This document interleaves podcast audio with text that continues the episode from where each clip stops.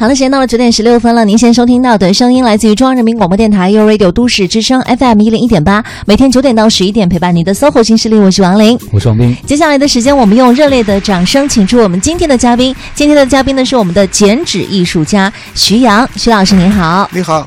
欢迎徐老师，今天我们觉得真的是特别荣幸啊，因为徐老师确实是剪纸界的大拿，没错啊。如果大家对徐老师感兴趣的话，如果你想知道徐老师剪过什么东西啊，你可以上网一边听我们节目，随便搜一搜，对吧？对，而且徐老师是我们北京市唯一获得一级大师称号的剪纸艺术家，所以我们想先问一个问题，就是徐老师，您从事这个剪纸艺术已经有多少年的时间了？先给我们听众朋友介绍一下。那个，我从小呢就喜欢画画。那个真正从事剪纸的话呢，现在算起来，大概有四十四十多年了吧？四十多年，四十多年啊！那真的是一把剪刀，然后还有纸，就这样陪伴着您有四十多年的时间。您一直觉得这个剪纸是您此生的热爱，是吗？从四十年前就觉得，哎，我要做这个事情，要做一辈子，是吗？呃，嗯，可能是这样的，因为小时候喜欢画画嘛。呃，那个那个时候呢，就是呃想考大学嘛，想考美美术学院啊，或者是呃美术专业的，嗯，都不可能，因为十年没有招生嘛，大学没有招生。那时候我还是个高中生嘛，嗯，所以说呢，那个可以说只要是和呃美术啊、书法沾边的，我都喜欢。呃，什么都什么都学完了以后呢，到农村插队的时候呢，因为剪纸是是最普及的一门艺术，所以说到农村去看到农村的一些一些人在剪剪纸，我也就跟着学，跟着学的话呢，那么呢就开始接触，嗯，可以这么说吧，那个是民间民间的那些。那些不知名的艺术家，那个对我的一种民间艺术家，对，呃，对我的一种感染吧。然后呢，那个其实我在初期那时候才二十几岁嘛，那个学剪纸的话呢，嗯，同时也在搞漫画、搞连环画、搞油画、搞就是呃，就是什么都搞吧，反正是什么都学。后来不久呢，就在当地四川绵阳呢当了一个中学的语文老师和美术老师。嗯，然后呢，后来。嗯，高考的时候就四七九年嘛，嗯，呃，恢复高考以后呢，这个可惜那时候艺术院校不招生，所以说只有只有学这个汉语言文学，哦，然后就到文化馆呢从事专业的这个呃美术啊这方面的辅导，呃，那个和创作的工作，嗯，嗯，有幸的是在八五年，嗯。真正的开始学剪纸是在八五年，嗯，这个参加了咱们中国第一个中华剪纸函授班，这个班的那个地址呢是在新疆的乌鲁木齐，嗯，然后呢，它是在全国招生，然后通过函授的方式呢，那个才开始这个正式的步入这个呃剪纸之门，嗯。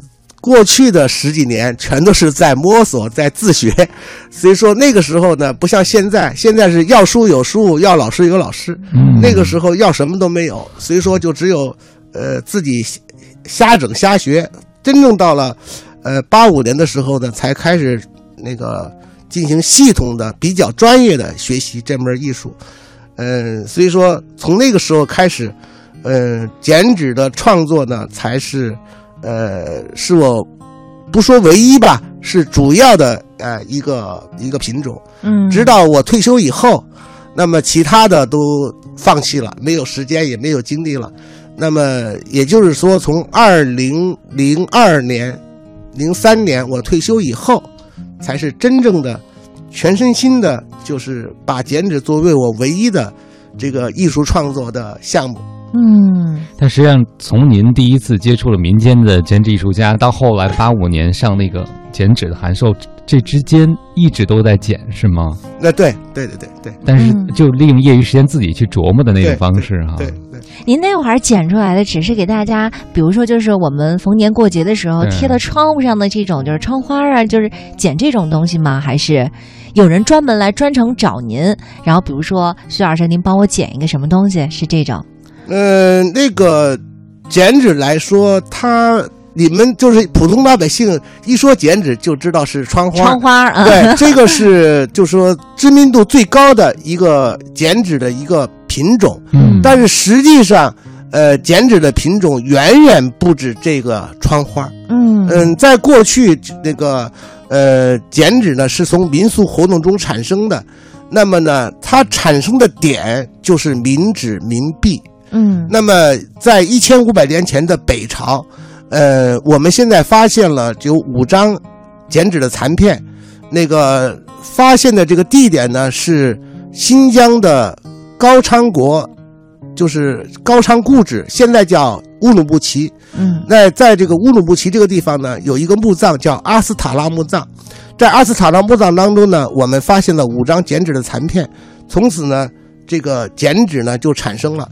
那么剪纸的产生呢，之前我们是在平面材料上，比如说木板啊、树叶呀、丝绸啊、金银薄片呀、呃皮革呀这些平面材料上进行镂空。嗯那么很长一段时间，这个都是在平面材料上镂空。其中有一个点就是，呃，我们现在发现的三千五百年前的商代，我们叫金沙文化遗址当中有一张金箔片，这个有十五厘米，呃，直径的一个金箔片。这个金箔片上呢，呃，有一个十二个齿儿的太阳。嗯上下左右有四只玄鸟。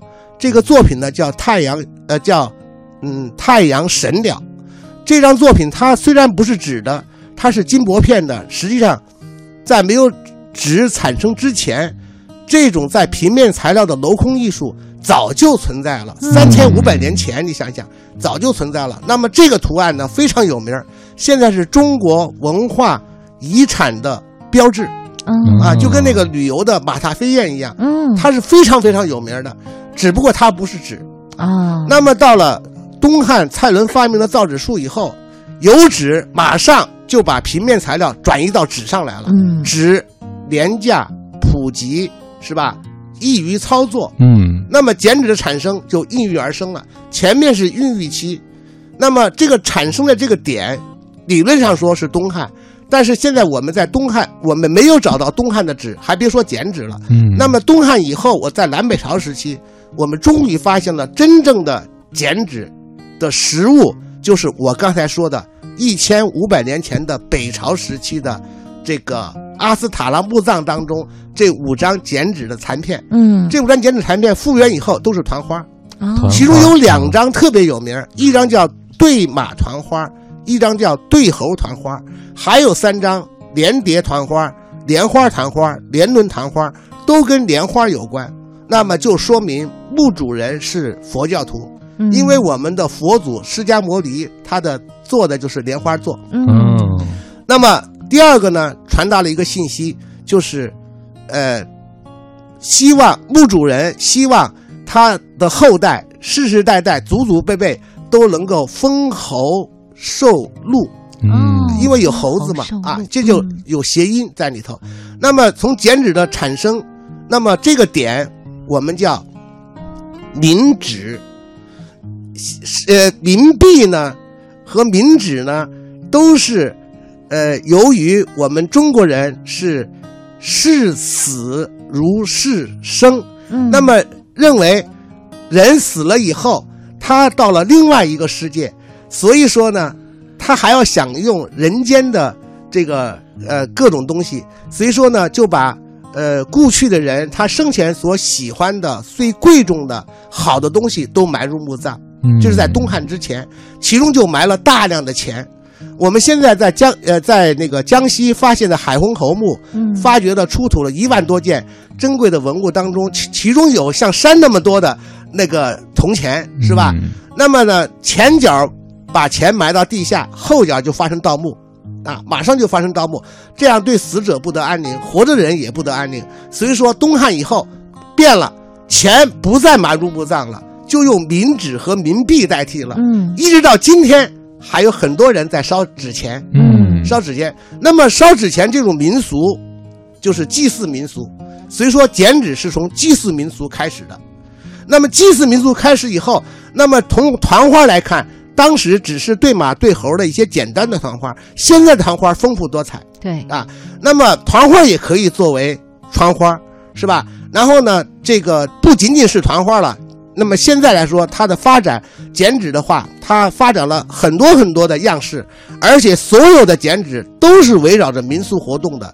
你比如说，呃，咱们故宫的坤宁宫就有皇帝大婚大婚时期的双喜，还有给皇后祝寿的寿花、喜花，啊，到那个呃，我们的故宫也好，呃，颐和园也好，天坛也好，到处都可以看到龙凤呈祥、嗯，二龙戏珠这样顶级的吉祥的呃图案啊，这些图案。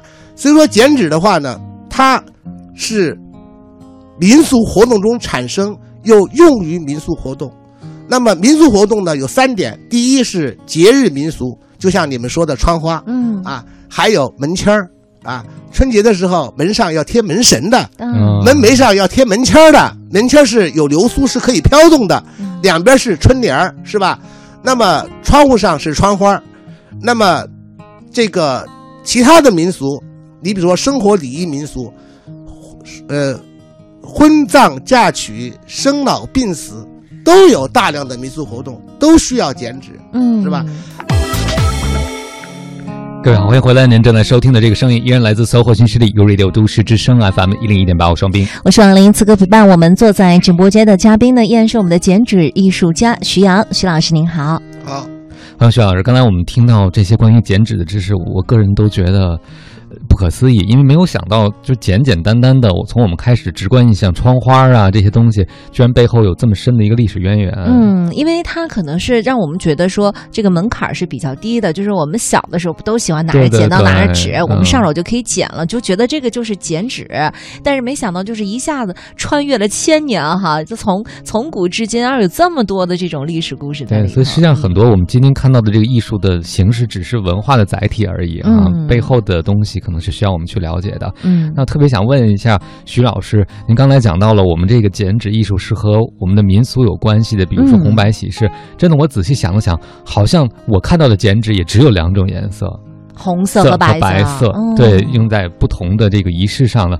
那为什么没有别的颜色的剪纸呢？这让我没有看见，是是这样吗？嗯嗯，那个您说的很对，因为那个咱们中国人特别喜欢红色啊，嗯喜庆呃，一对喜庆热闹是吧？嗯这个吉祥，所以说咱们的剪纸呢是以红色为主的。嗯啊那么这个剪纸的颜色呢有三种，一种是红色，另外一种就是白色啊，就是咱们的祭祀文化啊。嗯呃，殡葬这是白色，另外就是黄色啊，黄色也是一种很高贵的颜色那。一般老百姓能用这个颜色？呃、那个用的很少，啊 用得很少用的很少。那么主要的就是红色。那么在剪纸创作当中，这个我们也搞了很多的彩色剪纸。哦你比如说佛山的那个彩色剪纸啊，还有咱们河北的呃玉县的彩色剪纸。嗯嗯，还有近些年来，这个搞的很多套色的、分色的、染色的，这个包括我创作的叠彩剪纸啊，对这个都很多啊。哎，都很多跟我们先介绍一下您创作的这个就是叠彩剪纸哈、是把很就是我理解字面上的意思是把很多层纸放在一起，然后一块儿来剪吗？嗯、你说的很对，但是它不是一块儿来剪。哦，那么嗯那个，其实这个的话呢，嗯、我们的祖先呢早就发明了这种，呃，就是重叠的这个嗯彩色纸，剪完了以后贴在一起。那么它是什么呢？它是一层层的剪，一层层的贴。我举个例子，你比如说你要剪一个龙，你先把龙的大呃外轮廓画好了以后剪出来，然后嘛，假如说这个底色是黑色的，嗯，然后上面呢再呃剪上这个龙的头啊，嗯龙头呢，假如说你是黄色的嗯，剪个龙头贴上去，那么龙头贴的是黄色，这就两层了。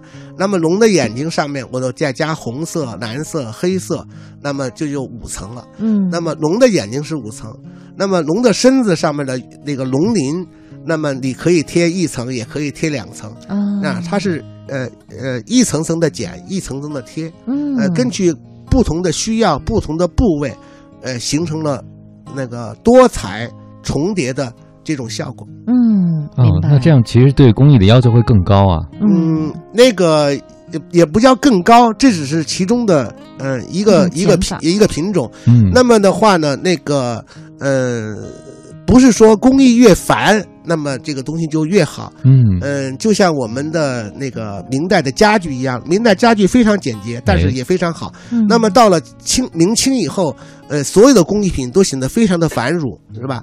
呃，精致繁缛，精致繁缛也是一种美，嗯简单大方简约也是一种美。嗯，所以这个剪纸的，就是艺术欣赏鉴赏的角度，我们应该怎么样去看呢？就是我们怎么样去评判说，哎，这个剪纸就特别好，这个就啊、可能稍微欠缺一些，怎么样来评判？那个剪纸呢是三大标准，也是三个特点。第一个特点呢是它的这个民俗性，嗯呃，剪纸呢它是这个围绕着民俗活动而来的。第二个特点呢就是它的吉祥性，呃，吉祥性就是剪纸只有一个主题，就是吉祥，就是美好。嗯啊，那么那个按老百姓的话说，就是福、禄、寿、喜、财这五大内容啊。呃，剪纸呢，这个在民俗剪纸当中是不可以表现悲伤、死亡、孤独、苦闷、荒凉、寂寞的这些其他的感情，只有一个感情，就是美好的心愿，啊，美好的祝福。那么第三个特点呢是最重要，就是它的造型呢不是写实造型，呃，不是说剪纸剪的东西越像越好啊，嗯它是讲究的是意象造型，嗯。通过这个呃艺术家的想象、联想、类比这个直觉来创造的形象是最好的形象。嗯。那么举个例子，你比如说我们呃要剪一个花瓶，那么民间艺人他剪的花瓶的底是一条直线，那么就不是按照科学的透视的呃嗯剪的花瓶的底应该是个弧线。嗯对吧？他说的花瓶本来就放在桌上的，桌子是平的，所以说那个花瓶就是一条直线，这是凭什么？凭直觉。最有意思的就是他剪了一个牧童放羊，那个牧童的脚底下一大堆羊，但是牧童的头上呢戴了一个帽子，帽子呢剪了一只狼。你说这什么意思？一般人不理解。嗯实际上他讲的是什么呢？他讲的是牧童害怕狼来了吃他的羊。嗯那么这种造型、这种理念，实际上就是我们说的，他是把想象中的东西、梦境当的东西、嗯想象的东西，是吧？那个给把它通过外化表现出来对，外化表现出来，嗯是吧？这是凭直觉啊，嗯这是凭直哦觉。，就等于他头上那只狼是他担心的事情，就是脑海？对，想象的就是是脑洞那个对，啊那么这个已经不是三维空间了，嗯是吧？这已经是四维、五维空间了，对吧？二维空间是平面，三维空间是立体嘛？对，这已经是四维、五维空间加了时间进来对了，加了嗯时间进来了，说的非常好，对，所以我想问徐老师，那这个作品是好还是不好呢？这个非常好啊。非常好，非常好非常好就我们非常鼓励这种创新和想象力加入进来的。对，剪纸它本身这个民族艺术，它本身就是呃老百姓的艺术，嗯，就是老百姓的他丰富的想象，他这种想象是靠直觉的，因为他没有经过美术院校嘛。嗯剪纸是不讲究比例、不讲究透视的，正是因为他不讲究这个，他不写实，所以说呈现在我们面前的剪纸是非常质朴、非常生动，是吧？这个就是非常感人的。嗯那么这就符合我们东方人表达事物，它是委婉的、含蓄的、含蓄的嗯曲折来表达。嗯是吧？你就做个最简单的，年年有余，谁都知道 年年有余的剪纸，对吧？嗯它绝对不是捡个大元宝、捡个大铜钱儿，而是通过莲花和鱼来表现，希望我们生活越来越富裕，嗯，对不对？这种委婉的表达就高级嘛。我经常说高级，这就是高级所在。嗯哎，我特别好奇的是，您当时这个去跟民间艺术家学剪纸的时候，其实您是有很多美术的功底在背后的啊。今天您说起民俗的时候，我觉得完全没有门第之见，就是您对民间的那些艺术家他们的理念、他们的精髓理解的特别透彻。啊您没有想过，比如说看到他们那剪的时候，想过，你看我毕竟是有艺术功底的，为什么不给他改造一下？改造的比如更所谓的啊 阳春白雪一些，或者更属于学院派气息一些。那个一开始学剪纸的话，我根本就完全是按写实的路子在走。啊，结果这个路子是走错了啊，走错了。那么的话呢，你越写实，那么表面看起来很漂亮，但是实际上就缺少了那种民间的味儿。嗯，平均那种这个味儿是什么？就是生动。魂啊，嗯对，那么呃，我们说剪纸来说，它是通过呃比喻、这个谐音，呃，这个象征的手法，委婉的来表达，呃，这个思想感情，这个就是高级的。所以说呢，到了后来，我就发现我的路子走错了，然后呢，我就拼命的向民间学习，然后呢，就放弃了写实类的这个这种这种搞法，那么用意象造型的方法，才终于走上了剪纸创作的正路。嗯，这个中国这个这个过程非常艰苦，是吧？嗯嗯，因为我觉得其实很多受过比如严谨美术训练的人，可能看到他们，哎呦，他们这剪的花瓶底儿都是像您说一条直线，一条直这个线嗯 明显不符合透视的比例，对吧？嗯但是您最后走到的就是中国艺术的都有一个特点叫写意，嗯，能够把这个气韵表达出来，可能比表达实物更是一个抽象更高的境界。对对对，这个其实是一个进阶的过程了哈。